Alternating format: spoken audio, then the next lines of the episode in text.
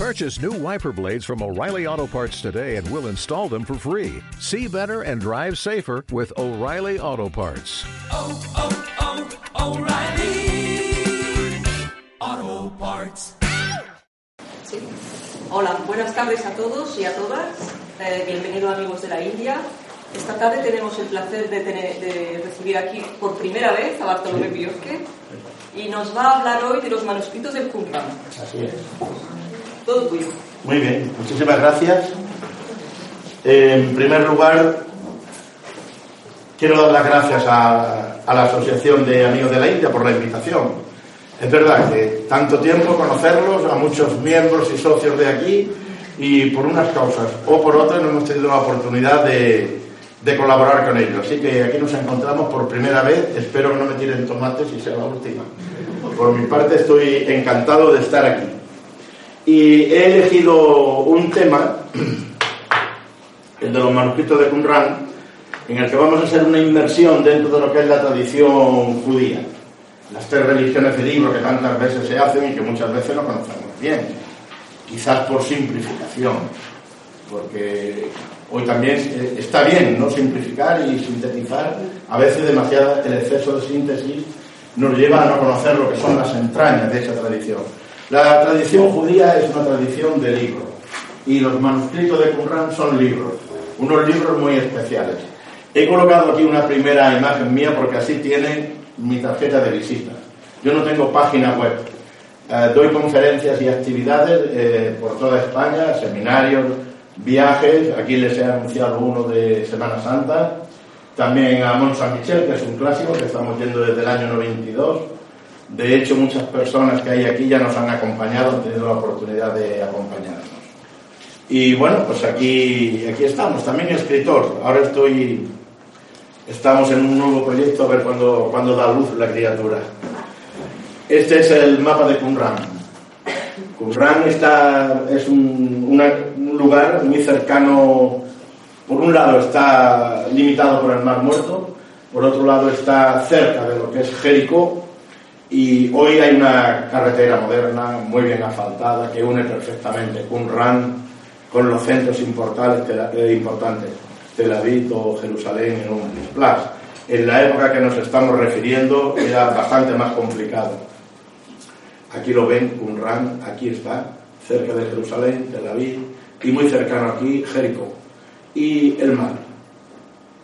Así dice Yahvé Sabaoth, el Dios de Israel. Tomas esta- estas escrituras, la escritura de compra, el documento sellado y la copia abierta y las pones en vajillas, de, en vasijas de arcilla para que duren mucho tiempo. Eso fue lo que hicieron los cumranitas, que se dedicaron a escribir y escribir, ya veremos los motivos, y los guardaron en, en vasijas de barro.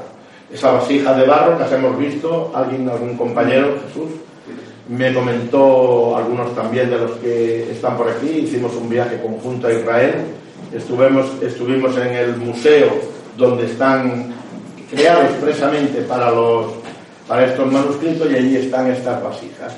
Una vasija de barro de distintos tamaños en el que se conservaron eso y la sequedad del clima, hicieron prodigios para, para mantener en buen estado esos manuscritos. Estos guardaban cabras, tres beduinos que estaban por aquella zona, una zona muy inhóspita, realmente una calor abrasadora, poca agua, y guardaban cabras, y una de las cabras se le perdió. Y el más joven de ellos fue a buscarla y pensando que estaba metida dentro de una cueva, lanzó una piedra y escuchó un sonido de algo que, que se rompía. Esa fue la forma en que encontraron esos manuscritos. Eh, recelando unos de otros, se lo quedó en secreto, igual que pasó en- con los manuscritos de Nag Hammadi, que son los manuscritos gnósticos encontrados cerca del Cairo. Dijo, esto, si hay algo, me lo quedo yo, a ver qué habrá, ¿no? Y se acercó al, al día siguiente y allí lo que encontró, me lo he pasado, ¿no? Una, una diapositiva, ¿sí? ¿De acuerdo? No. Eh, manera fortuita, uno de los manuscritos ocultos en una cueva. Más tarde, esa cueva, que fue la primera, fue conocida como la 1, la Q1, el, se denomina así la Q de Qumran, el uno y luego después vendrán añadidos el manuscrito o el tema de que se trate. Es un lugar llamado Qumran, ubicado en la orilla noroccidental del Mar Muerto, en unos acantilados y que los árabes le denominan de esta manera, cerca de un oasis. Hoy sí que el oasis eh, está exuberante. Esta es una de las primeras imágenes que se tomaron de las vasijas de una de las cuevas, allá arrinconadas en un, en un extremo de esa cueva, y se dice que el beduino, uno de los tres, Mohammed Abdi, observó lo que parecían dos agujeros que se abrían por las paredes del acantilado. Fueron allí, lo descubrieron y él se puso a investigar al día siguiente. Este, el, el, más joven, el del, el del bigote, se adentró en la cueva y descu- y descubrió que había dos jarras colocadas de pie a lo largo de una de las paredes, algunas de ellas incluso con la tapa original. ¿Qué hago yo con esto? En Nagamandí pues se pusieron con los manuscritos que son todos los apócrifos. Los manuscritos gnósticos de Nagamandí son apócrifos, escritos por los gnósticos del siglo I y el siglo II, en el que se relatan la historia de Jesús y, y toda su desde su nacimiento hasta la crucifixión en una forma distinta a lo que son los evangelios canónicos. En este, aquellos como querían hacer sopa y no encontraron otra cosa mejor, junto con las bonigas y los excrementos que encontraron, pues unos cuantos manuscritos que avivan fuego. Y así no sabemos lo que se perdió. Estos al menos, cuando se lo encontraron, dijeron, ¿qué hacemos? Pues se fueron a Jerusalén y llevaron los rollos a, a este lugar. Un anticuario, lo de anticuario hoy, entre, lo pongo entre comillas, porque entonces no había anticuarios. Ahí lo que había era un señor que sabía de todo. Vendía cosas de farmacia, carpintero, y era Cando el zapatero. Y a este, como la máxima autoridad en la materia, le pusieron en sus manos aquello. A este Cando el zapatero. Este que no sabía muy bien, pero que intuía por, por su instinto comercial que podía ser, que podía ser valioso, no sabe, pues lo lleva al archimandrita, Mar, que es el archimandrita, es el jefe de la comunidad religiosa ortodoxa en Jerusalén. Y decidió, este decidió guardar los rollos hasta que la vasija, lo sacaron de la vasija, tantos rollos, ¿y qué hacemos con esto? Si se nos está desmenuzando aquí, voy a ponerlo en la venta. ¿Dónde lo vendemos? Como hay judíos. Estamos hablando del año 1947-48, perdón. Como hay judíos en, en en- en Estados Unidos, básicamente en Nueva York, me voy a The Wall Street Journal y pongo un anuncio. Cuatro manuscritos bíblicos del siglo II procedentes del Mar Muerto, ideal como donación a un grupo o a una institución educativa o religiosa. Fíjense de qué forma son los encantes de la época, ¿no? Una serie de anuncios clasificados, ahí se vende todo, un eBay del siglo XXI, y allí lo pusieron a la venta. Ahora vamos a hacer, antes de retomar el, el- hilo de esos manuscritos, ¿qué es Qumran? Esto es el yacimiento arqueológico de Qumran, en una vista aérea. Aquí tienen las cuevas. 11 fueron las cuevas que fueron descubiertas, algunas de ellas con dos entradas. Todas ellas clasificadas, ya lo ves. ¿Quién iba a pensar que ahí hubiera manuscritos y que ahí hubiera, hubo una, una comunidad, los cumranitas, viviendo en una época determinada que ahora la veremos? Esta es la cueva 1 de Qumran, la entrada de la cueva de 1. Se ve desde abajo, cuando visita las ruinas, que está el escritorio, el cementerio, la sala comunitaria, se ven allá al fondo, es un acceso que incluso hoy no es fácil, ¿eh? pero bueno, se puede acceder con buen calzado y buenas piernas. Esta es la entrada a una de ellas, las cuatro. Ese es el interior, un sitio bastante espacioso. Ahí no es que vivieran ellos, los qumranitas no vivían aquí, vivían en la comunidad. Esto era el lugar donde ocultaron sus manuscritos. Varias cuevas, eh, aquí hay varias de ellas.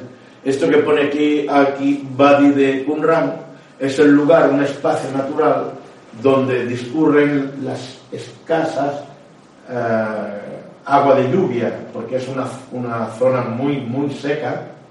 Y creo que eh, la última vez que estuvimos en Masada eran 43 grados los, que había, un lugar realmente eh, duro de, de vivir allí, ¿no?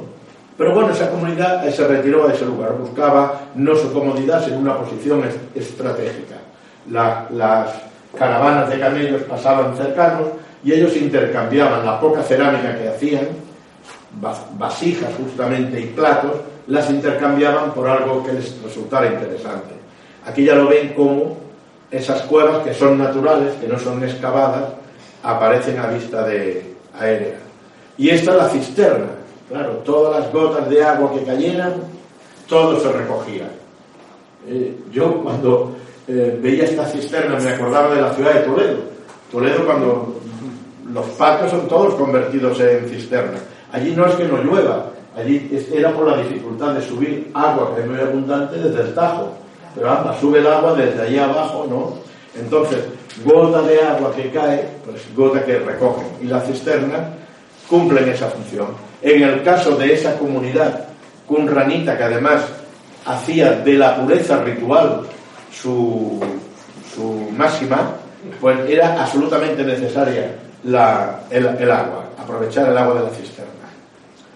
Estas son las escaleras excavadas de bajada esa cisterna. Había dos grandes recipientes con agua, unos eran las cisternas y otro el mikveh, que era el lugar donde, donde se hace el baño ritual. No sé si aquí lo, lo va a poder ver. Quizás allí, ¿no? Mejor aquel- Bueno, como quiera.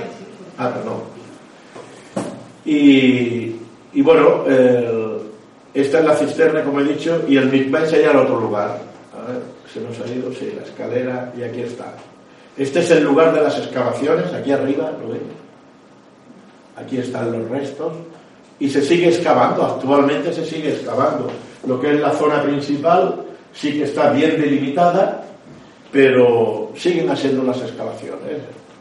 Sí, casi siempre en una época que no es el verano, en primer lugar por la cantidad de turistas que visitamos o visitan el lugar, y luego por la calor. También es un lugar de frío muy extremado, o sea, hace mucho frío cuando es invierno, ¿no? O sea, ellos deben de buscar sus tiempos. Esta es la vista aérea de las cuevas y el complejo de Qumran, aquí lo ven. Aquí se desarrolló esa, esa comunidad, eran los Qumranitas, en ese espacio. Vista general, la cueva, Qumran y las letrinas, bien retirado del lugar donde estaba el campamento. Algo básico dentro de la propia tradición judía, porque entre las normas estaba que cuando tenían que cumplir, luego me extenderé más en este tema, pero tenían que cumplir con el sábado, cuando se purificaban durante el sábado, durante todo el periodo de purificación, ellos hacían muchísimos ayunos, sus disciplinas eran muy variadas y muy severas, el que, el que se saltaba esa disciplina era expulsado de la comunidad, para ser admitido lo primero que tenía que hacer era donación de todos sus bienes, y luego después, durante un periodo eh, de tiempo que no bajaba de tres años, entre tres y, seis años, tenían que estar en silencio, no podían hablar, a no ser, a no ser que, digamos, el preceptor al que tenían ellos encargado de su enseñanza le autorizara. Nunca podían hablar si no era con autorización. ¿eh? O sea que era una, y no podían contravenir ninguna norma. Por ejemplo, una de las normas podría ser pues algo muy común, que tuviera que hacer sus necesidades, aunque fueran las menores, en día sábado, impuro. Ya no podía participar, tocar ni un animal, ni un objeto, nada absolutamente. O sea que el cuerpo tenía que obedecer a la conciencia o la mente o el espíritu, el cuerpo dominado. Eso está muy bien.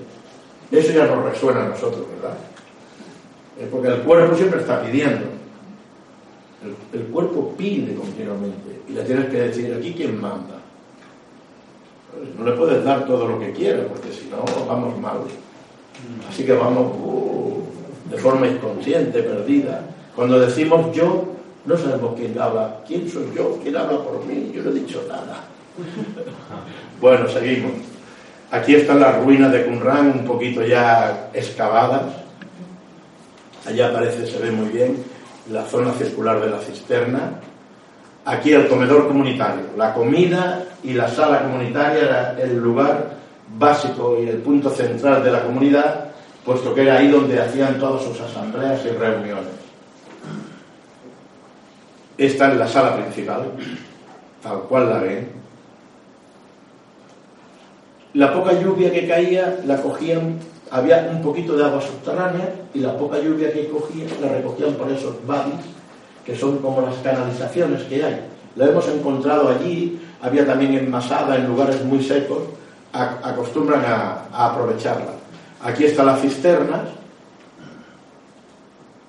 y por último el mikveh. El mikveh es el baño ritual de purificación.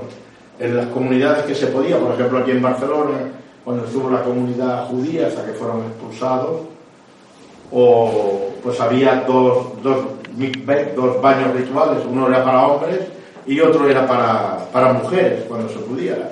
En otras comunidades, por ejemplo la comunidad judía que había en Besalú, solamente había un mikveh. En Girona había dos también, porque hay referencias eh, escritas que hacen referencia a esto, uno para hombres y otro mujeres. El mikveh tiene que cubrir toda una serie de, tiene una serie, unas especificaciones muy claras que han de cumplir todos para que el baño ritual se pueda realizar. Te tiene que llegar hasta la altura del medio pecho, no más, ni tampoco menos. Tiene que tener una entrada de agua y una salida de agua. La entrada de agua de ser sola para el mikveh y pura, es decir, que habría, por eso habían dos cisternas, una grande y una pequeña, una para alimentar el mikveh. Está la anécdota de Besalú, que muchas veces la explico, que allá el que alimenta el mikveh es el río fluvial. O claro, el río fluvial y en Besalú el agua va fría.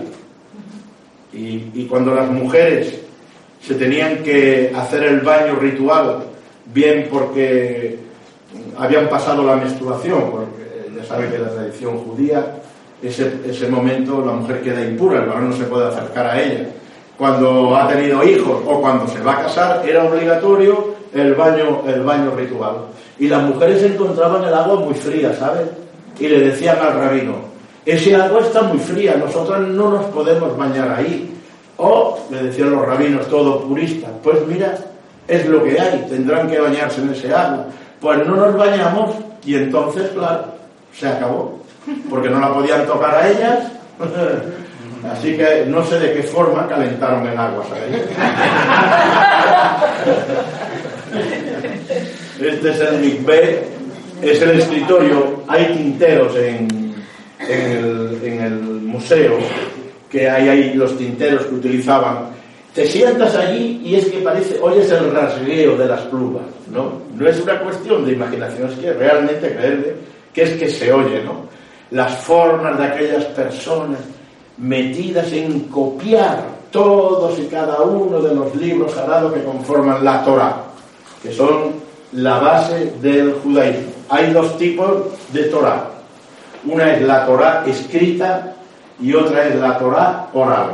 La Torah, la Torah escrita lo forman los libros del Antiguo Testamento, ya saben, Génesis, Números, Deuteronomio. La Torah oral es la transmisión del conocimiento de labios a oídos. Eso es lo que da origen a muchísimas escuelas de Cábala en el cual no han puesto sus conocimientos por escrito. Y con lo cual no hacen otra cosa que seguir la tradición de otras escuelas o tradiciones espirituales. Los celtas tampoco ponían nada por escrito. Jesús, el Cristo, el gran iniciado, no puso nada por escrito. Cuando escriben sus discípulos, algunos de ellos, los evangelios, están escritos en el año 70 o el año 100, 140 después de Cristo. Cuando se hace el estudio de los evangelios sinópticos y se comparan uno con otro, por eso se, se encuentran esas diferencias. El, el, Buda tampoco ponía nada por escrito. Fueron posteriormente cuando sus discípulos, 100 años después, empezaron a recoger las enseñanzas verbales que Ananda y otros le fueron transmitiendo y compilaron lo que se llaman los tripitakas, las tres cestas. Seguramente les estaré hablando de algo que igual conocen o han oído. La tradición no se ponía por escrito, era verbal, de labio a oído. Eso quiere decir la palabra esotérica, esotérico, hoy tan vilipendiada. El esoterismo no tiene que ver con el supermercado espiritual, con esos adivinos, clarividentes, echadores de cartas, vaciadores de bolsillos. No tiene nada que ver el esoterismo. El esoterismo es la transmisión de una verdad espiritual. No busquen esoterismo en un centro llamado esotérico. Podrían decirle, bueno, es una sucursal bancaria, ¿no? Porque no todos los bancos, pero bueno, no me quiero meter en ese berenjenal, pero ya me siguen, ¿verdad? Cuiden los bolsillos, buenas cremalleras, cuando vayan allí. Aquí tienen el escritorio, platos de cerámica, hallados intactos entre las excavaciones. Ay, perdón, Jesús, te estoy dejando sin... No, ya está. Si necesita luego la fotografía, con mucho gusto se la Vale, pasaré, ¿eh? gracias. El PowerPoint. Gracias. y el cementerio. Bueno, uno de los puntos, porque claro, cuando, cuando este hallazgo de los manuscritos se encuentran, ¿qué es lo que se piensa? Uf, vamos a ver aquí lo que se encuentra, porque esto va a hacer tambalear los cimientos, no solamente de los judíos, sino de la, de la tradición cristiana. Porque uno de los primeros arqueólogos que le pone mano y, ojos a aquellos manuscritos es el padre de Bo, un, un dominico que estaba en la, en la delegación francesa en, en Jerusalén. Y entonces dice, es que esos libros, esos manuscritos, algunos de ellos, ponen información contradictoria con la figura de Jesús. Y ahí eso se alimentó y se alimentó. Son como esas historias que, que, se repiten continuamente, leyendas urbanas que no tienen una base científica, como se puede demostrar hoy en día, se conocen. Pero claro, en aquel tiempo en el que ya verán que para traducir un manuscrito se necesitaba muchísimo esfuerzo, pues se especuló con la idea esta que les estoy diciendo. Hoy en día les diré que la primera vez que se leyeron los manuscritos de Qumran de Israel fue para ir precisamente al Vaticano, donde se expusieron. Allí se vieron. Y hoy en día los fondos editoriales de los manuscritos de Qumran está a disposición de cualquier especialista en la materia. No está para todo, pero un especialista acreditado, si están publicitados, no hay problema. Y nosotros mismos tenemos acceso a cantidad de información muy documentada sobre estos manuscritos. Pues una de las cosas era que se hablaba de que no había mujeres, que los, los qumranitas, y luego después veremos si son los esenios, no había mujeres, era una comunidad de hombres, y no. Se, encontraron eh, tumbas de mujeres y de niños. ¿Eh? O sea que, primero, sí que había mujeres, y segunda, no todos los qumranitas eran célibes. Es- En una de las vasijas, por ejemplo, encontraron tres manuscritos escritos en idioma hebreo sobre cuero.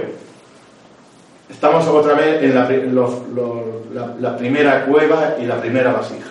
Una copia completa del libro bíblico de Isaías, un comentario Peser del libro del profeta Habacuc, que no figura exactamente en la Torá, pero sí que es un profeta menor de Israel, y un manual de disciplina conocido como la regla de la comunidad. Este documento es el que ha dado base a cantidad de escritos y muchas, incluso muchas discrepancias. Eh, para, los, para los judíos actuales fue un motivo de celebración enorme porque el primer libro que se encontró es un libro, este libro de Isaías, escrito en hebreo antiguo. Es la única pieza que se encuentra eh, escrita en ese hebreo antiguo cuando ellos estuvieron prisioneros en Babilonia. ¿Eh? Nabucodonosor, Ciro fue el que los liberó, y Nabucodonosor en los siglos VII antes de Cristo el que los... Y claro, para ellos eso fue un hallazgo. Decía que lloraban como niños, pero yo me, yo me, me lo explico, ¿no? La comunidad intelectual, encontrarse un tesoro de ese tipo y encontrarse con ese hebreo antiguo que creían extinguido y que sea además del profeta de Israel, porque Isaías es de to- todos son sus profetas, pero Isaías es el profeta de Israel, ¿no? Y pues fue algo impresionante. Al cabo de unos días regresaron a la cueva y, y sacaron cuatro pergaminos más en su mayoría escritos en hebreo. Encontraron otra vez el fragmento del texto del libro de Isaías, un rollo llamado la regla de la guerra, en el que especifican y hay detalles sobre la guerra que se establece cuando ellos, los cumranitas, salen de Jerusalén contra Jonathan el Macabeo, que es el que se queda el falso sacerdote, el, no sacerdote, el falso líder, en ese caso en lo militar, de los judíos. Eh, la guerra de los hijos de la luz contra los hijos de la tinieblas, un rollo de himnos y un libro apócrifo del Génesis. Fíjense cómo se encuentra. La numeración de los libros, cuando nos acercamos a ellos, hay e-, ediciones muy documentadas, muy fragmentadas, porque todavía esto no es una lectura continua como si fuese una novela, sino que se han encontrado fragmentos, ahora les mostraré algunos de ellos, pues empezaron a codificarlo. Eh, aquí aparece 11Q, Salmos, 19.1.9 significa, en primer lugar, que en la, el 11Q, que es en la cueva 11 de Qumran, fueron 11 cuevas, pues desde la 1 a la 11 encontrarán un número. Siguiente, Salmos, el número del texto, el 19 en la 19 columna. Y del 1 al 9 la línea de la 1 a la 9. O sea, de esa forma está codificado el manuscrito. Este señor, profesor Eleazar Sukenik, le he puesto, de los dos títulos que tenía, le he puesto el más, el que podemos asimilar mejor, el profesor porque el otro es que era general. Y este adoptó la disciplina militar a los estudiosos de los manuscritos, que no publicaban y no publicaban. ¿Y qué pasa con los manuscritos? Se pasaron como más de 10 años antes de hacer las primeras publicaciones. Y vengan las especulaciones, ¿qué se habrán encontrado? Y era sencillamente que no avanzaban en el estudio. Era, era muy complejo y no avanzaban. Y entonces no el, el profesor, sino el general dijo esto se va a organizar en plan militar y quiero resultados. Y entonces empezaron a trabajar, fue cuando le buscaron unos espacios adecuados y, empezaron a verse los resultados. Y compró además tres manuscritos más, había comprado los que, los que habían puesto a la venta en, en Washington, dio la coincidencia de que un hijo suyo estaba estudiando. Le dijo, papá, Mira que he visto en un anuncio de aquí, compra hijo, compra. Imagínense. Y, lo compraron. Y claro, pues luego después Israel no estaba todavía formado como Estado. ¿A quién pertenece aquellos manuscritos? Pues tuvieron que andar con muchísimo cuidado y la diplomacia en acción. Se da la coincidencia de que el mismo día las Naciones Unidas votaron a favor de la partición de Palestina.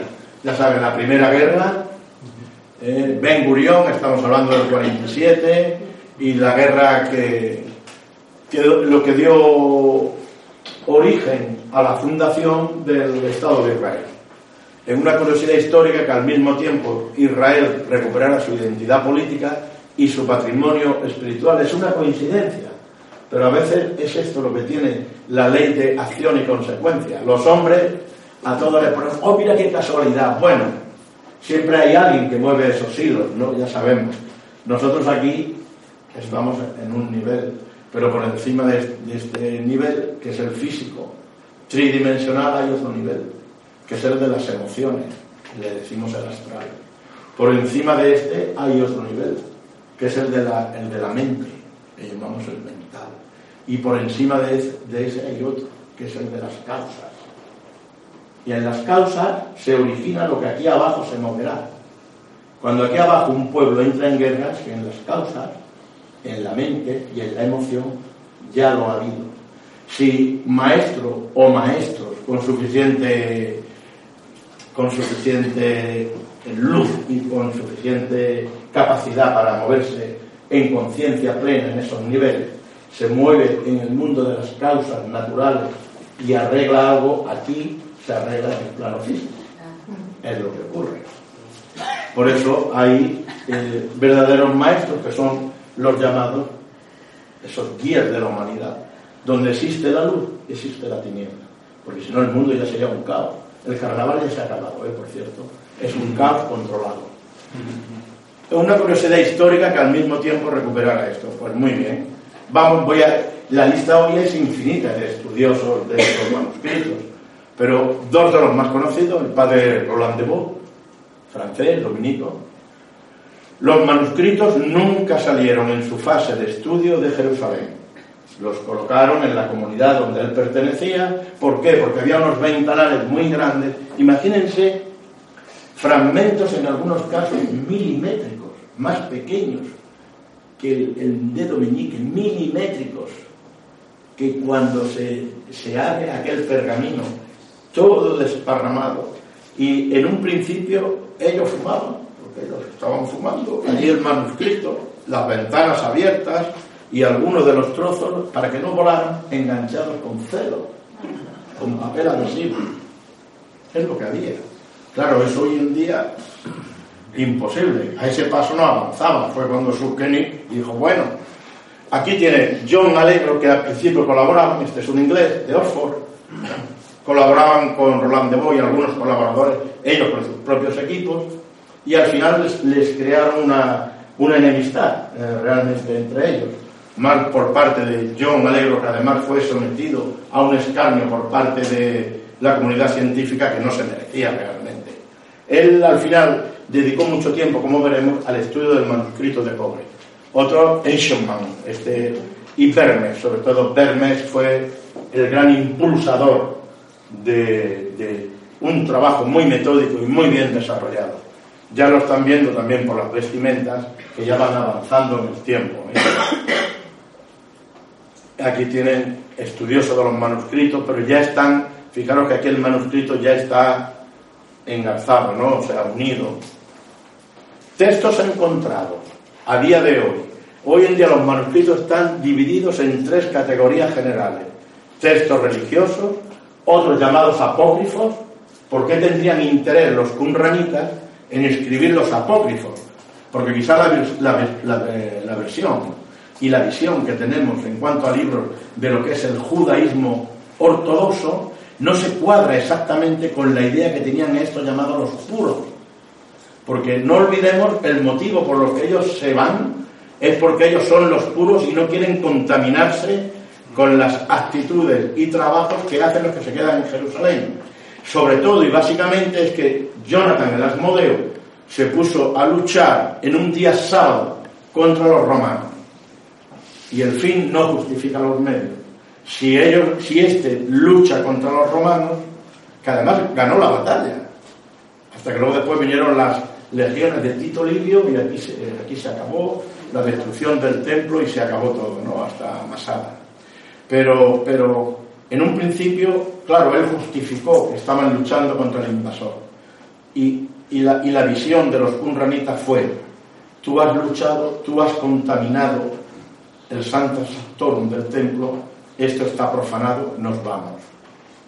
Eso fue lo que pasó, muy sintéticamente. Fijaros los fragmentitos, y esto es uno que aún, mira, fijaros lo que es un fragmento, no llega a una hojita de la que estamos viendo, ¿eh? hay algunos milimétricos.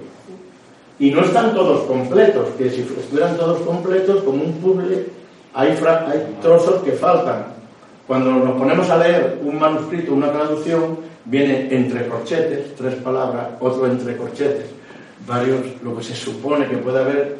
Bueno, claro, los expertos, que han de ser muy expertos para estudiar y analizar esto, con los fragmentos que tienen, esto corresponde al libro de Isaías y lo han podido ir clasificando.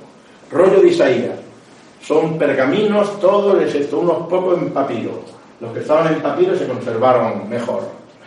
El rollo de Isaías dio la coincidencia de que nosotros cuando estuvimos en Israel y dentro de Israel en Jerusalén, nos acercamos a la, al lugar donde están expuestos los manuscritos y ellos van cogiendo en la parte central, que es giratoria, si han estado, pues cogen eh, cada X dos o tres meses, cogen un manuscrito y lo ponen en la parte central y entonces va girando y lo ves todo.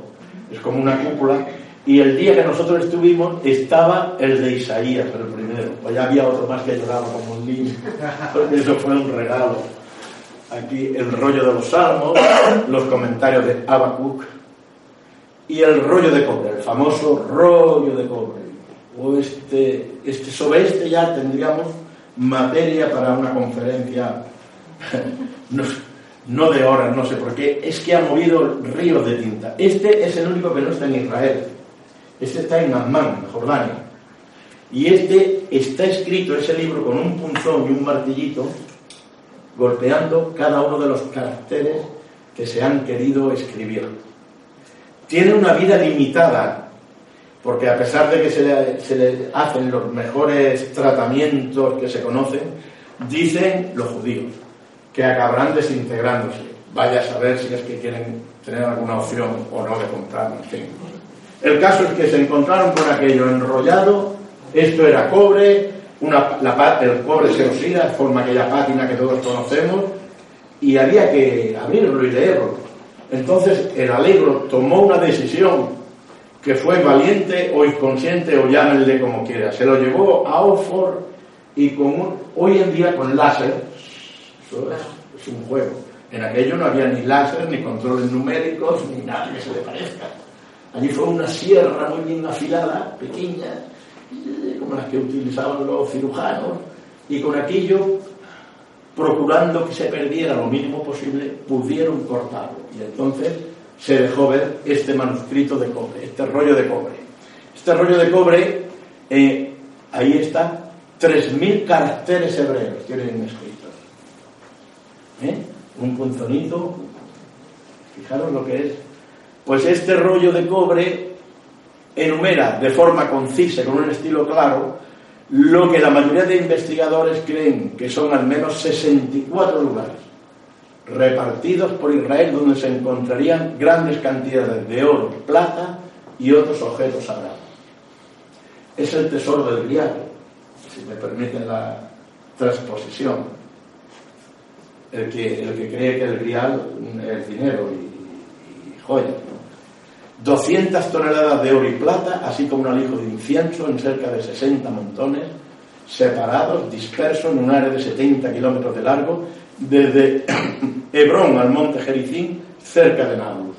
Y a esto le dedicó ya toda su vida John Alegro, a, a buscar esos lugares. Esos lugares existen o están solamente en la imaginación. Es algo en el que hace referencia a lugares mitológicos o son sitios reales. Pues ha pasado igual que pasó con Schliemann y las ruinas de Troya, o como pasó con Evans y Creta. O sea que al final van, hacen las excavaciones y lo que se pensaba que era un mito aflora y se muestra que era una realidad, que tuvo una existencia física real. Pues igual ocurrió con este, porque encontraron eh, lo que se llama el Ketoret, que es el incienso, ahora hablaremos de él, y otros objetos que algunos han expresado públicamente lo que se ha encontrado y otro está a un nivel más secreto. El profesor John Alegro, ahí lo tiene, en una de las cuevas de Kidron, si era inhóspito Qumran, esto todavía más, porque está más metido en el desierto, pegando al Negev sea, otro desierto que hay. Eh, ¿Quién eran los ocupantes de Qumran? Vamos a ocuparnos ya de ellos. Y dice el Salmo 89, estableceré para siempre tu semilla y he fundado tu trono para todas las edades. Esto se encontraba en uno de los manuscritos. Es el Salmo 89. Me, me he pasado uno. Sí, perdón. Los esenios. Flavio Josefo, en su Antigüedad Judías, los tenemos muy bien editados por Gredos, el tomo 1 y el tomo 2, nos habla de que hay entre ellos algunos que aseguran saber las cosas futuras con la lectura de sus libros y varias clases de purificaciones, amén de estar muy versados en los dichos de los profetas. Muy pocas veces sus predicciones resultan fallidas. Es un historiador y es Flavio Josefo, un hombre culto que nos ha dejado cantidad de sus escritos, el que hace referencia a que la comunidad cunranita eran esenios. O sea que ya están ubicados. Eran judíos ortodoxos que vivían en Jerusalén, que cuando viene la, lucha de Jonathan se van a un lugar donde se mantienen puros. Por eso el, el nombre de esenio, igual a puro, en ese sentido la pureza ritual y la pureza de hábitos y costumbres estaría muy bien aplicado. La fundación de Qumran se corresponde a la época de Antíoco Epífanes, que impuso la prohibición de practicar el judaísmo. Como lo había prohibido, surge los hasidim, o piadosos, que fueron los primeros qumranitas. Si me, me lo prohíben, pues sale una secta, una comunidad. Era por lo que antecede un grupo muy riguroso que se convirtió en secta inicialmente, debido a su rechazo al servicio del templo, al creerlo contaminado por la, está mal escrito, ascensión, me sobreparece, al, al sumo sacerdocio de aquellos que no tenían derecho para ello. Ellos se mantienen fieles a la casa de Sadoc. Sadoc fue el primer sumo sacerdote que tiene el pueblo de Israel, el que defiende a David en la lucha contra Absalom, su hijo, que muere, y el que le ayuda en la elección de Salomón como rey de, de los judíos.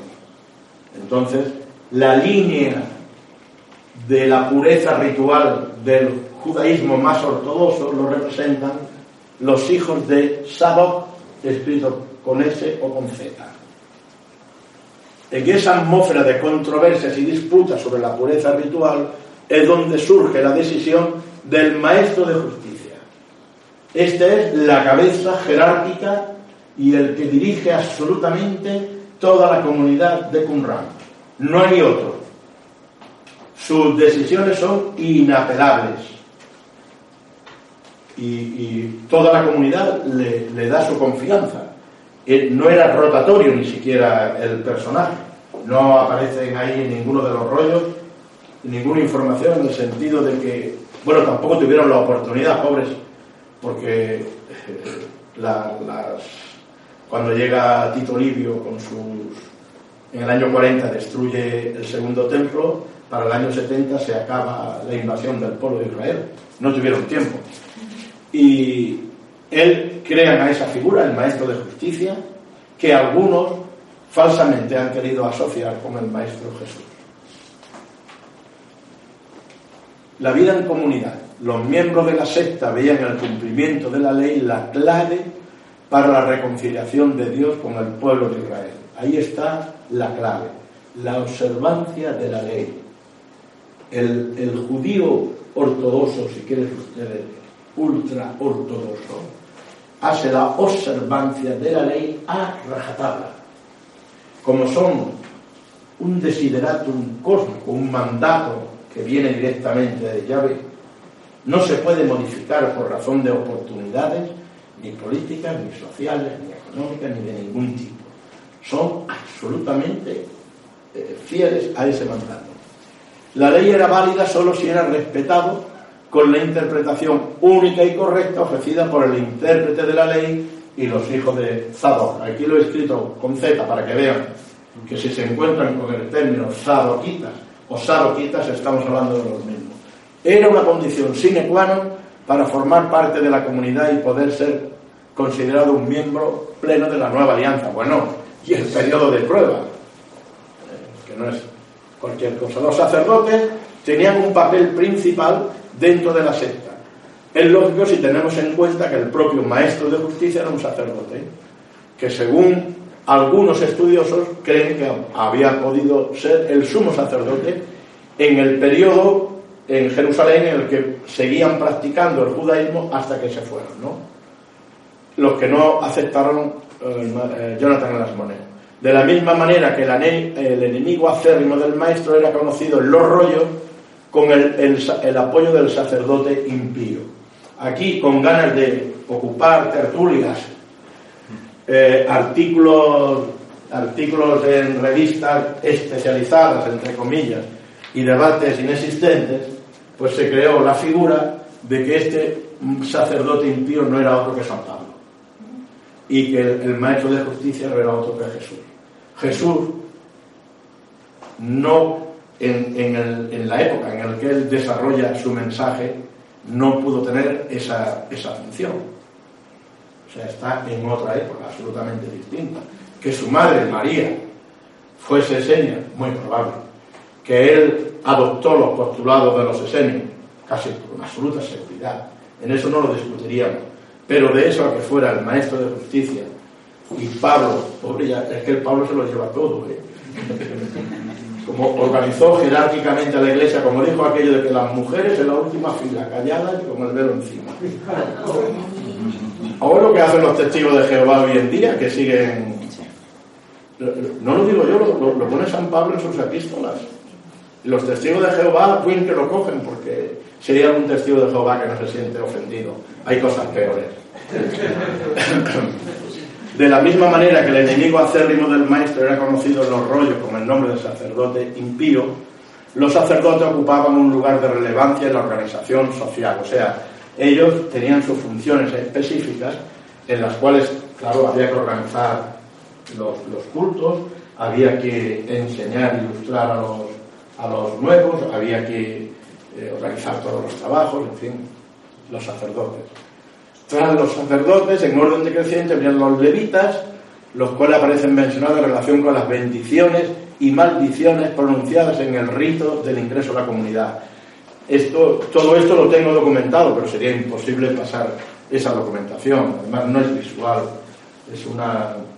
Es curioso, ¿eh? Porque había trabajado este apartado de los manuscritos de Qumran para un libro que me publicó Oceno que se llama Misterios del Mundo Antiguo y, es un capítulo de cuarenta y pico de páginas y se quedó excluido del libro porque ya excedíamos el número de páginas que ellos calculaban y se me quedó los manuscritos de Qumran compuestos y sin novio digo bueno aquí están y trabajados ¿no? Ya lo tendremos que publicar algún día. A los sacerdotes les acompañaba un consejo de la comunidad en todo lo concerniente a la cuestión de la autoridad e interpretación de la ley, la discusión de los asuntos del día. Las, o sea, no era, eh, vamos a decir, era consensuado, no es que fuera un, maestro de justicia dictatorial, sino que todo había sus niveles jerarquizados, podríamos decir. El maestro de justicia el enigmático maestro de justicia es conocido como el fundador de la secta, quien no habría sido solamente un sacerdote de indudable ascendencia sadoquita, sino que, según algunas de las reconstrucciones, habría sido también, ya lo comenté antes, el sumo sacerdote de Alcimo del año 159 a.C. O sea, en esa línea de, de sumos sacerdotes sadoquitas le viene al maestro de justicia. La cuestión de la pureza era clave, voy a, otro bloque. La cuestión de la pureza era clave en la existencia de la comunidad, tanto para los sacerdotes verdaderos, que debían velar por la pureza del lugar de los sacrificios, y de sus propias personas con el propósito de rendir culto a Dios en santidad. La pureza ritual era absolutamente implacable. Las normas de pureza y cantidad de artículos que regulan lo más nimio que nos pueda parecer a nosotros en relación con la comida, con la limpieza, con el uso de los instrumentos, etc. y de sus miembros, a fin de poder servir como casa santa para Israel y el fundamento del santo de los santos para Aarón. Y para espiar la tierra y para devolver a los impíos sobre ilusión. Eso lo encuentran en la primera cueva. De esta manera, las en otros tiempos exigencias de pureza propias de los sacerdotes fue transferida a la esfera de la comunidad. O sea, lo que hicieron fue dar un paso más. Lo que antes era exclusiva para los sacerdotes que servían en el sumum, en el sumum, en el, templo, en el santo del, del templo, aquí lo ampliaron a toda la comunidad. Ya no era solamente para ellos, mucho más estricto. Las profundas discrepancias y controversias entre el sacerdote impío, el hombre de, el mentira y el maestro de justicia, habrían tenido lugar entre, entre el sacerdote impío, que es llamado el hombre de mentira, y el maestro de justicia habrían tenido lugar entre el decreto de tal y tal, en un periodo de tiempo, ¿no? Son 15 años. Controversias que se centraron en aspectos de la materia legal, legal o halakha, que es la ley que rige la comunidad, y tal como se desprende de dos textos que fueron escritos antes de la decisión del grupo de retirarse al desierto. Y aquí se pone por escrito. Ya saben, para un historiador lo que está escrito es lo que tiene validez. O sea, lo- si, no hay, si no hay escrito, no hay historia. La mayoría de los restos arqueológicos, si se hacían con tierra o se hacían con madera, el tiempo los devoró implacablemente. Por eso todavía, gracias a eso, las arenas del desierto, en- por ejemplo en Egipto, nos guardarán muchísimos tesoros todavía y aspectos sin descubrir, que ahí están. Estas son las excavaciones tal como se ven actualmente, ¿ves? Los autos, ven allí como una especie de furgoneta, pues hasta ahí de cerca se llenan los, los, los turistas. Hay una explanada ahí y ya está todo muy... Pero bueno, vimos muy poca gente, realmente el día que fuimos hacía bastante calor y para mi gusto hubiese quedado una, a lo mejor una semana ahí, pero no fuimos cerca. Solamente por impregnarse. Yo parto de la parto de la idea. Hay lugares, por eso el último libro que publiqué le llamo lugares sagrados, que tienen unas influencias energéticas incomparables. Tú no puedes ir a Qumran, como no puedes ir a Mont Saint-Michel, al bosque de Broceliande, a Valentón, a la cueva de Lombriles, a uno de esos lugares como el que va de turismo, o a una plaza de toros. Vamos a ver. Allí se tiene que ir a oficiar lo que se ha de oficiar y hacer los trabajos que se tienen que hacer. Esos lugares que son emplazamientos estratégicos escogidos, tienen la mayoría de ellos, son ríos subterráneos los que van por debajo. Pongamos por caso la catedral de Chartres. La catedral de Chartres es la única, eso lo decía ayer Aldarbo en el programa de radio que grabé. No sé, hablábamos de los laberintos. La- es la única que no tiene a ningún abad o santón enterrado en su suelo. Menos mal, alabado sea Dios. Aunque sea la única. Chartres. Y claro, hay corrientes telúricas. Las, corrientes telúricas, las o serpientes de la tierra, son, están con una, mm, energéticamente, unos campos de influencia increíbles y potentes. Son dinamizadores para el cuerpo y también la mente y también para el espíritu. Cuando se cruzan una corriente con otro, se forma, ese centro se llama un leis, un leis de energía. La, si la primera es yang, cuando se cruza aquello es yin. Y en ese punto, allí, el pozo del druida en Chartres y la correspondencia exacta con, con el centro del laberinto. Pues bueno, a Mont Saint-Michel, ¿qué van? A ver qué bonito es aquello, qué grande, qué difícil de construir. No, no. Mont Saint-Michel es un arca de luz en el cual la energía vibra sublimada de una forma maravillosa. La fuente de Barrington es un lugar de culto desde el año 4500 antes de Cristo. ¿A qué voy a Barrington? ¿A ver allí una fuente? No, no. Si voy a Karnak o a Lajar o a lugares donde hay alineamientos megalíticos, voy a a hacer lo que se debe de hacer. Eso es lo que, lo que diferencia un viaje iniciático, vamos a decir, un viaje no turístico de aquello. Puede- Porque con esa mentalidad de un viaje turístico puedo explicar igual una plaza de toros que el, el campo del Barça. Mira, pues aquí el campo del Barça, aquí San Michel, aquí... No, procede, la verdad. Y es lo que ocurre. O sea, hay lugares donde la elección de aquel lugar, y hay lugares vivos todavía, no todos, pero hay lugares vivos en los cuales la energía está viva, centelleante, se puede recoger con rango hoy. Este es el museo. Estamos acabando, no sé cómo vamos de tiempo. Bien. Entre 1961 y el 64, después de muchas idas y venidas, los rollos fueron trasladados a su ubicación definitiva. Está en la parte nueva de Jerusalén. Oh, Jerusalén, qué hermoso que es. Una llegada allí, como llegamos en viernes, viendo atardecer en Jerusalén. Es igual a otro sitio, igual. Pero bueno, depende también lo que interpretemos. El director de él es Adolfo Rochman. Lo tuvimos aquí y es un argentino, un rabino judío argentino es el responsable. Y bueno, aquí está la exposición de los manuscritos. Aquí está uno de los manuscritos. Es- Esto es allí como pude en la fotografía. y vamos a entrar en la parte final. Luego después sí que abriremos un turno de preguntas. Para el pueblo de Israel, el hallazgo de esos manuscritos ha significado un reencuentro con su historia. En la parte más extrema de la interpretación de esos manuscritos, como el que se encuentra en el rollo de cobre, nos hablan de una visión apocalíptica que tiene que ver con los tiempos del final. Ya saben que para la tradición judía, la tradición, la enseñanza está recogida en la Torá.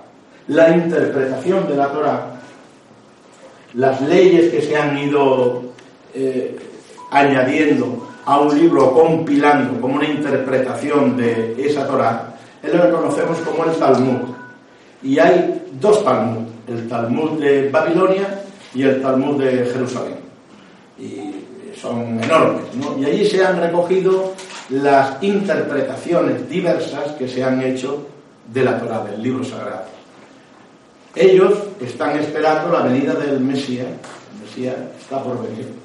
Cuando llegue serán los tiempos del fin, el Armagedón.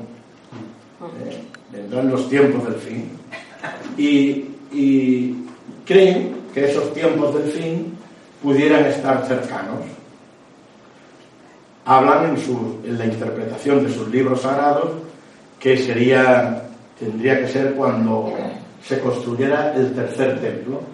El primer templo lo destruyó Nabucodonosor, el segundo lo destruyó la, las legiones de Tito Livio, y el tercero, bueno, pues según la tradición, ese tercero se tiene que construir donde hoy está la mezquita del Akba, la mezquita de la Roca.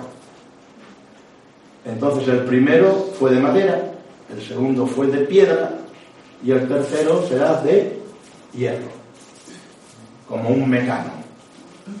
Y dicen que ya todas las estructuras están preparadas. Y los rabinos ultraortodoxos, el, el que había, el más santo de ellos, murió hace un par de años. Ya tiene su, murió de viejito, ya tiene su sucesor para, oficiar un Yom Kippur colectivo en el cual el pueblo de Israel pague todas sus culpas, necesita el templo, bueno, el rabino, el templo, la vaca roja, la, arca de la alianza, la Torah, la menorá y el ketoret, el perfume, las siete cosas. Se dice que los que se fueron los cumranitas escondieron y, eso es lo que estaba escondido en el manuscrito de cobre, escondieron el arca, escondieron la Torah, escondieron la menora la, y todos los elementos sagrados. Lo único que no escondieron, porque no podía tener ni la vaca ni el templo. Y el rabino, y el rabino es circunstancial. Los otros cuatro elementos hay quien dice, no sabemos hasta qué punto con fundamento o no, que eso ya está. La vaca, seguramente, tiene que tener unas características determinadas. ¿Por qué una vaca? Porque la tienen que quemar y hacer un sacrificio ritual para que sus cenizas luego después sean arrojadas a los cuatro puntos cardinales con un ritual de expiación. El chivo expiatorio viene de ahí. Un chivo al que lo cargaban con todos los pecados del pueblo de Israel y luego lo soltaban por, por los montes para que alguien le diera muerte. Pues ese chivo expiatorio sería la vaca roja. El rabino ya lo tiene. El, ahora veremos cómo hay quien dice que encontraron ya la menorá en las excavaciones que hicieron en el túnel de los asmoneos debajo del templo de Jerusalén. Encontraron el arca de la alianza y lo único que les falta ¿qué es? Lo único que falta es decidir cuál es el momento en el que ese Yom Kippur o ese Mesías está por venir. Entonces ellos vuelan la mezquita del Akba, levantan, el, todo el mundo árabe le declara la guerra inmediata, levantan en cuestión de horas el tercer templo, sacrifican la vaca sagrada, todo eso en horas, esparcen las cenizas y todos puros, y bomben y vaca Aquí tienen a los rabinos, el arca de la alianza, la Torah, el libro sagrado, que recoge todo el conocimiento escrito. Hay dos Torás, como digo, una oral y otra escrita, una visible y otra invisible. La Menora, con sus siete brazos sagrados, y el aceite que hace arder la menorá, porque la menorá es para dar luz, ¿no? ¿Y qué es lo que le ponen en, en los brazos? Aceite. ¿Os acordáis de la Hanukkah, que es la fiesta de la luz? Que se lleva ocho brazos. Si no hay aceite, la lámpara no arde. ¿Y, y cuál es el aceite de la lámpara? La sabiduría, la shetia. Y dice en, el, en uno de los capítulos, 8.23 de Proverbios, antes de que fueran los mundos creados, antes de que fueran separados los mares y las, y las montañas, yo ya existía. Y yo soy la sabiduría. La sabiduría es la sofía de los gnósticos. Qué bueno. Mira, del código da Vinci, lo más acertado fue el nombre que le ponen a la prota, que le ponen Sofía, ¿os acordáis? Eso está muy bien. Y aquí tienen el Ketoret. Este sí que es seguro que lo encontraron, porque este ya estaban unos, vino un, un arqueólogo. Bueno, en realidad el hombre era un, un pastor protestante, sus padres eran polacos, habían ido a Estados Unidos y él era profesor de religión, de, la Biblia y tal, en, en Estados Unidos. Y cuando llegó la guerra, la guerra de los siete días, se fue a Israel a luchar. Cayó un obús muy cerca de donde estaba y quedó sordo. Y el, el, el gobierno de Israel le dio la nacionalidad judía. Y él entonces se puso a hacer excavaciones siguiendo la lectura del rollo de cobre. Bueno, él no sabía interpretarlo, pero ya se, eh, se quedó como ciudadano judío, vino su mujer, cinco o seis hijos que tenía, acabaron llegándose todos a, a, Israel. Su nombre era Bendil Jones, no Indiana Jones, Bendil, Bendil Jones. ¿eh? Y haciendo excavaciones en un lugar muy perdido allí por los desiertos, una estudiante americana que formaba parte del equipo encontró una masa negruzca que estaba en el fondo de una cueva y lo cogieron con mucho cuidado, lo llevaron a analizar a los laboratorios en las universidades americanas, quemaron un poquito de aquello y se, desprendió un perfume maravilloso. Tres días después, Bendil John lo explica en su libro, llegó a su casa y la mujer le dijo, vienes de un lugar santo, por el perfume que tenía adherido a su ropa. Y fue una parte pequeñísima. Es muy importante el perfume, no solamente en la tradición judía, eso de que el botafumeiro lo llenan de perfume para el mal olor de los peregrinos, es que, qué calamidad, pero qué mal, pero por Dios, el perfume atraviesa los planos sutiles y hace que el perfume de la oración y de la amistad atraviese el plano sutil y llegue a lo alto. Por eso se perfuma y por eso utilizamos incienso. Aparte de im- impresionar positivamente el sentido del olfato, lo que hace es un vehículo, de modo que está absolutamente especificado en la Biblia. Tantas onzas de tanto, tanto, de tanto. ¿A qué tiene tanto, tanto cuidado Dios en decirle esto formará parte de mi perfume, si no es que tiene una, una trascendencia vital. No sabemos nada, en algunas cosas sí, en otras no tanto. Había una secta en Córdoba, en la Córdoba del siglo IX, antes, en tiempo de Alaquén II, le llamaban los perfumistas. Llegaban al éxtasis a través de la aspiración de determinados olores. Eran capaces de distinguir, igual que con la lista, infinidad de matices del perfume, porque sus sentidos físicos estaban desarrollados de acuerdo a sus sentidos eh, internos. El sentido de la pituitaria, por ejemplo, se desarrolla cuando cierto chakra entra en actividad. Ya ven, las tradiciones son muchas, pero voy a acabar diciendo lo que decía ahí Inaraví, o insensato. La verdad es una, los hombres le han dado muchos nombres. Bueno, hasta aquí me parece la conferencia de hoy. Muchas gracias. Ahora, si hay preguntas, bueno, he dejado aquí como parte final esto, como no tengo página web y aunque voy a la radio, eh, esta semana he estado en Radio Nacional, en Radio 4, colaboro con Darboe Misteris. Esta semana, el sábado y el domingo, hablo de los cátaros y, ¿y, qué? y la Inquisición. Ya saben aquella máxima sublime de Domingo de Guzmán, donde no llegue la palabra de Dios, llegará una buena estaca. Pensamiento profundamente filosófico. Visitaremos el Museo de la Inquisición de Carcassonne, por supuesto, y otros lugares. Y también hablo de los laberintos. Bueno, hay un curso que hago cada primero y tercer viernes de cada mes. Lo hago en la gran logia simbólica de... es una logia masónica. La, la logia que había en la calle... En la, Aviñó, gracias, gracias, muchas gracias. En la calle Aviñó se lo comían las, las termitas, se comían las vigas y la tuvieron que dejar y se fueron allí a, a la calle Vallés y allí, mira, nos dejan la sala principal y allí damos nuestro curso.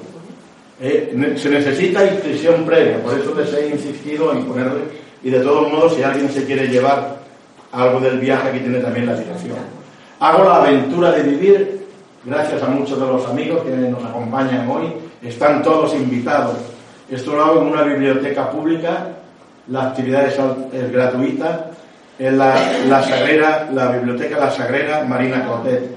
Si no hay ningún bibliotecario por aquí, y si lo hay que me perdone, será la mejor biblioteca de Barcelona, porque tiene un emplazamiento ideal. Cuando esté acabado, si lo acaban, la estación de la Sagrera, del lago. Allí estamos cada martes de 11 a 12.30 sobre estos temas y otros menesteres. Y luego hago viajes. Al Mont Saint-Michel, desde el año 92, estoy yendo como mínimo una vez cada año.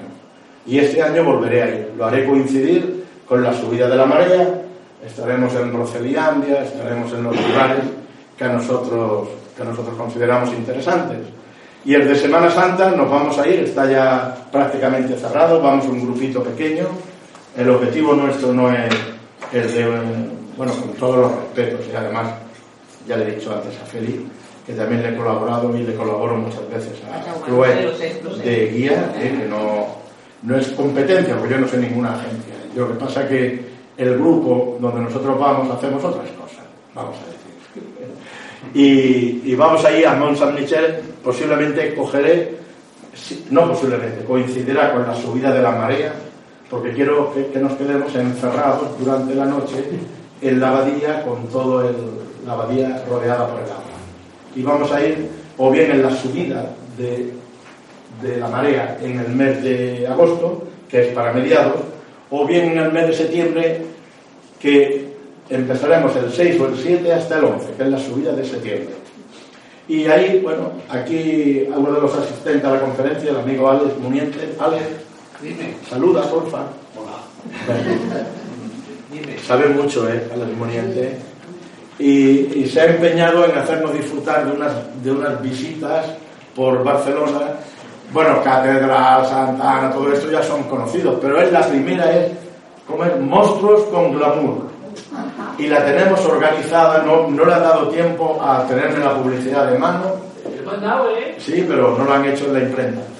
Lo tendremos el, primer domingo de marzo, hacemos el recorrido, lo repartiremos en, en la aventura de vivir o en las próximas ocasiones que nos veamos, pero que lo sepan. Nos van desde la pedrera, haremos una visita y nos explicarán los monstruos en lugares llenos de glamour, que es lo que se encuentra ahí, de ese bestiario. Es el precio de las visitas esas son de 15 euros. En todos les pedimos siempre que haya una inscripción previa, porque nosotros nuestros grupos son pequeños. Hago también visitas guiadas por Barcelona, como he dicho, y salidas de fin de semana. Y ahora sí, si tienen alguna pregunta, intentaré responderla. Yo quería hacerte una pregunta. Adelante. Respecto a los esenios, eh, ellos se fueron de Israel porque eran más puristas, más ortodoxos con sus creencias. No de Israel, no, se fueron de De Jerusalén. Jerusalén, perdona. Sí. Y se fueron A Qumran. Escribieron. Se ha encontrado el siglo pasado todo eso. Sí. ¿De qué forma reacciona el ortodoxo de hoy ante todo eso? Bueno, yo creo que el, el judío ortodoxo metido dentro de la normativa, esto lo ve como No lo... No lo, mira, si ya la cábala, la cábala está considerada dentro, del, dentro de la ortodoxia judía como algo un poco espúreo, la cábala, pues imagínate eh, los esenios y los cumranitas. lo tienen todavía. ¿Qué es lo que lo único que les dignifica a ojos a ojos del gobernante actual o del judío actual? Pues que los últimos cumranitas cuando vieron que era allí ya no se podían quedar, porque era imposible, porque las legiones romanas los tenían, no por ellos, que ellos eran muy pocos, pero vieron que el fin era, era inmediato, los que quedaron vivos se fueron a Masada. Y, y los textos recogidos en Masada recogen la afluencia de cumranitas. Fueron allí a luchar, a luchar. No a luchar, porque en Masada murieron todos. ¿Qué, eh, qué diferencias importantes hay entre los textos de- encontrados en estos pergaminos a los evangelios tradicionales nuestros? ¿Qué cosas chocan? No, ahí quizás lo que se ha querido, no, porque como hacen referencia básicamente a lo que es el Antiguo Testamento y la Torá, no hay referencias a lo que es el Nuevo Testamento. Por eso digo que se quiso crear una, una lucha, una discrepancia. Claro, si aplicáramos que ese maestro de impiedad fuera San Pablo, pero es que no, es que no, no, cuadra. Es lo mismo que, y perdone, ¿eh? pero me parece interesante porque me sirve para aclarar otro punto. La asociación incorrecta también que se hace desde el punto de vista histórico y también en el tiempo cronológico entre lo que fueron los cátaros y los templarios. Es que cuando salen en una tertulia, los cátaros, los templarios y Gaudí salen todos mezclados, porque Gaudí está en todas las salsas ahora. Ayer me encontré en una, en una entrevista, hablaban, yo no estuve, presentaban un libro, una novela que posiblemente estará muy bien, la novela es considerable. No la voy a recomendar porque no me acuerdo del título. Y bueno, también ponía a Gaudí, ya, francamente, sí.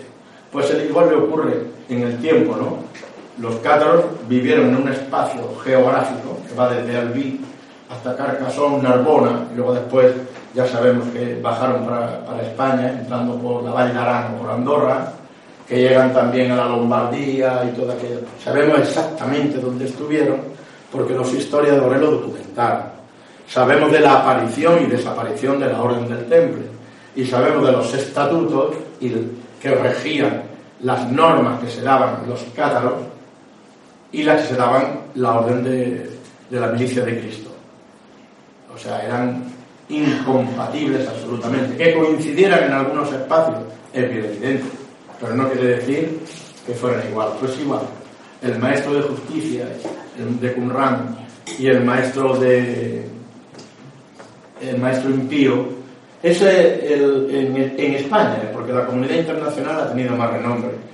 Eh, había un personaje, lo digo con, con mucho respeto, pero no comparto en absoluto ninguno de sus postulados, que es César Vidal Manzanares, es popular porque participaba en el ANC, en la COPE y todo esto, y fue el primero que introdujo en el debate esto, y claro, la Iglesia eso era vidilla, le daba vidilla, ¿no? Porque ligar los, los cumranitas, porque tiene algo como un sabor un poco romántico, mira, se retiran allí aquel oscuro, y Jesús y los asenios y María, pero al final ni los teólogos ni la comunidad intelectual a nivel internacional lo reconocido. A mí hay otra cosa que me choca, y es que en esa sociedad cumranita tan limitada, porque el, la cantidad de gente que podía haber, yo he leído que era muy poca. Muy poca. 140, 150. Sí, 200 personas en el mejor Y tan purista, tan purista, que ahí aparecieran mujeres y niños. Sí, sí. No, Porque no, no, no parece estaba, que no entra, porque con un maestro y con tanto sí, sacerdote sí, como no estaba, era, no estaba excluido, la comunidad tenía mujeres. Y lógicamente tenía mujeres. que tenían hijos, sí. Se han encontrado los cementerios. Sí, eso fue en, en un principio pensaban que no. Sí, es que. Bueno, el, el- el judío no tiene. En, en cuanto al purismo, eso sí, bueno, tiene unas, unas normas. En cuanto a la unión del hombre y la mujer, no es solamente el sábado. Determinados sábados depende si han tenido algún hijo anterior a aquella mujer. Si ha sido hembra, si ha sido niña, no puede tener otro hijo hasta que no pasen. O sea, está todo absolutamente legislado. No podían tener hijos. Mira, vamos a tener un hijo. No, no, no, no. Eso no era así. Tenía un hijo si podían, cuando ellos indicaban. Cuando Jesús se fue al desierto, fue esa comunidad. No, no, no. no fue he leído. No, no tiene por qué, porque ya no existían. No. Además, yo creo que esto, cuando Jesús está en el desierto los 40 días, como Moisés cuando son los 40 años, los 40 días de la cuaresma, el número 40 dentro de la tradición, y ese desierto no es otra cosa que el maestro tiene que desarrollar absolutamente todas sus cualidades y potencias. Para, pues si un maestro quiere enseñar una doctrina en relación que tienes que acabar con el ego, con los pecados, él lo ha tenido que conocer. Malamente puede enseñar lo que no conoce. Entonces dice, ese periodo sería un periodo de crecimiento y purificación del propio maestro. Hasta que al final el maestro se levanta. Un maestro que te enseña, no te enseña de teoría. Conforme él se va levantando, el Buda, Buda Gautama, estuvo casado, tuvo sus hijas, tuvo su proceso. Y conforme él va ascendiendo en el camino de la iluminación perfecta, va a sus discípulos que les va enseñando. Entonces, estamos ante un hecho simbólico. Los 40 días, 40 años, 400 años, es simbólico y es el proceso en el que él recupera ese grado de maestría. Luego después, porque el niño ya ha nacido, el niño nace, nace en Belén, que es el corazón, que es la, que es la cueva. La cueva es lo más profundo de la psiquis. Él, esto, hoy, ¿qué hay aquí detrás mío? Mi sombra, que no la veo, porque se oculta detrás de mí, muchas veces no la quiero ver. Pues la sombra hay que cogerla y sacarla a flote y analizarla. Ven aquí, vamos a ver quién eres tú. Someter la, sombra, conocerla. Todo ese periodo, que el Evangelio del Infante, por ejemplo, el protoevangelio de Santiago, el Evangelio de José, el Evangelio de Bartolomé, el Evangelio de la verdad de María, muchos de los evangelios apócrifos, nos dan una visión del Jesús mucho más cercano. Y además, y además va explicando las travesuras de niño, las cosas que hace, y cómo llega hasta que el maestro ya, cuando el maestro toma posesión plena de aquel cuerpo físico, de aquel, de aquel hombre, y se manifiesta en su totalidad. Es que las grandes formaciones religiosas han cometido ese error tan grave. Nos hacen buscar fuera de nosotros y no encontramos. Está dentro de nosotros, busca dentro de ti y ahí está. Eso también lo decían en la Córdoba. ¿Cómo se nota que soy de Córdoba? No, pero es verdad. Busca dentro de ti, decía. Oh insensato, no encontrarás fuera lo que no, lo que no encuentras dentro de ti. Ya lo decían ellos. Y, y te ayudaban a la introspección y a buscar dentro de ti. El Cristo nace en una cueva, muere en una montaña. Es un triángulo invertido. Uno es, la cueva es así, el vértice para abajo. La montaña es la, el vértice hacia arriba. Dos triángulos por separado. Cuando los unimos los dos triángulos, el sello de Salomón. Seis partes machos, seis hembras, los doce apóstoles. La eternidad. El maestro perfecto. Adelante. ¿Qué relación hay entre estos pergaminos y la gnosis actual? Absolutamente ninguna, creo yo. No lo creo. Además, no creo que haya la gnosis actual como movimiento, como movimiento espiritual sectario desgajado de- del judaísmo, no existe en la actualidad. Estudiosos, sí. Hans Jonas, lo, lo encontramos en ediciones Trota. Lo demás son interpretaciones y aplicaciones. La gnosis, como vía espiritual, murió en su tiempo.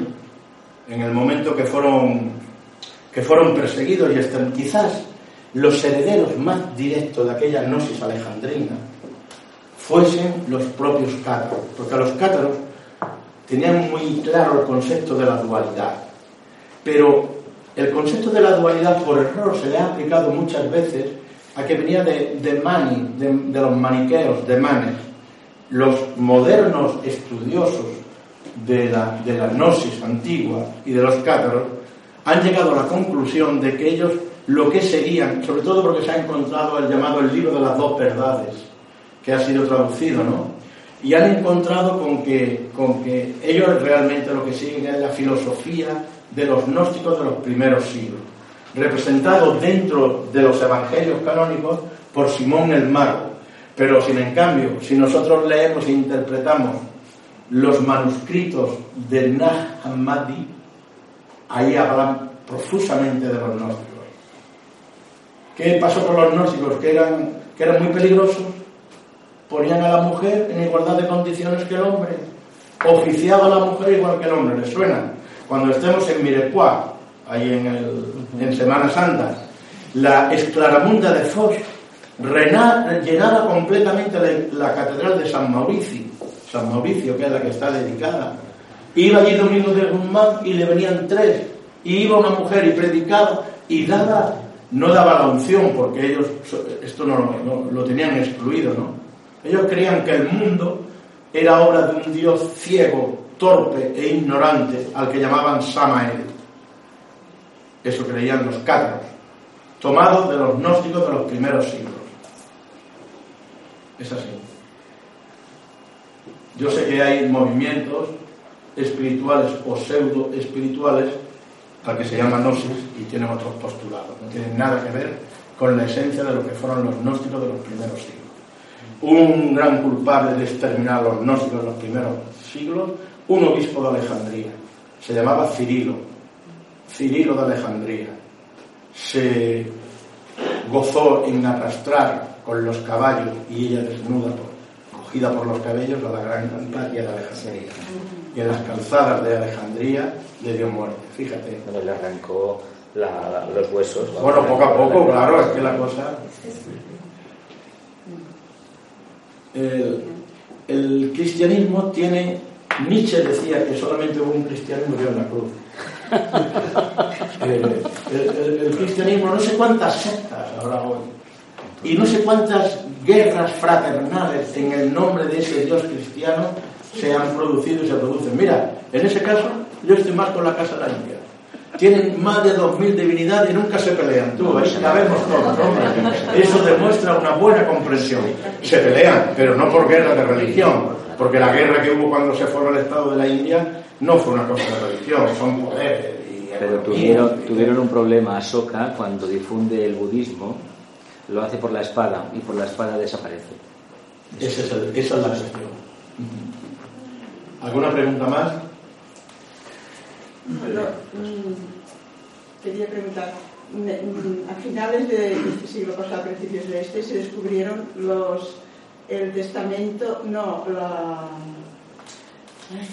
los- el Evangelio de Judas, los libros del Evangelio de Judas. Y lo publicó National Geographic. Sí. Entonces, mm, a ver, pues eh, se ha recuperado muy poco, ¿no?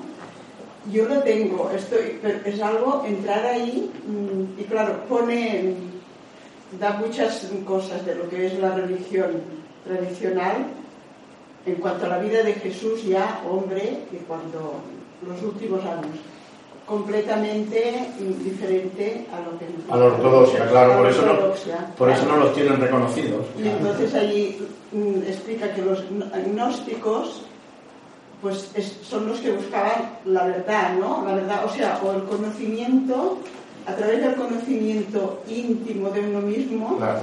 llegar a, la- a la evolución, o sea, a la evolución, a conocer cada vez más. Si no lo conoces en esta vida, En la próxima creían en la, en la en la- próxima... creían en la, en la transmigración de las almas también.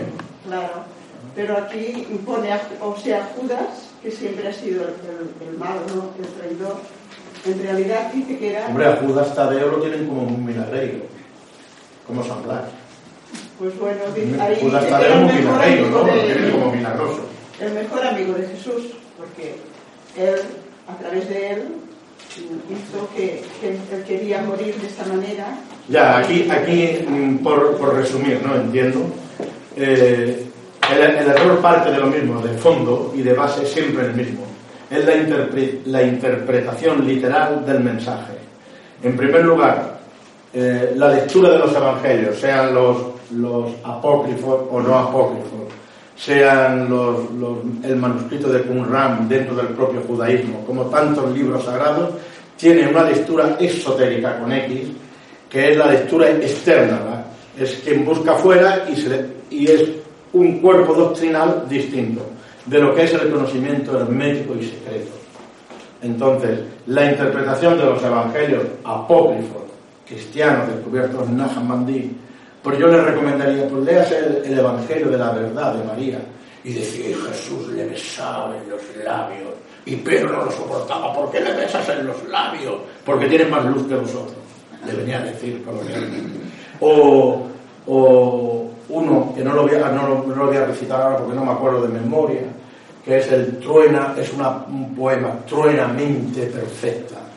Eh, y le llaman a María Magdalena, le llaman la prostituta y, y la, y la sagrada, la luminosa. Un poema, o sea, algo perturbador, ¿no?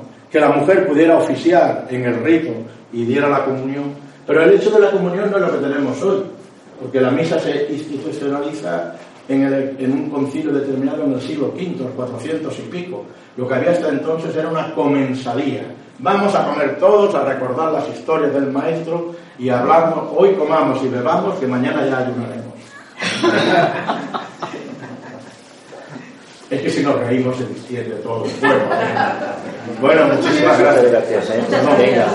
Adelante. No, quería hacer un comentario que hablaba de, de María Magdalena.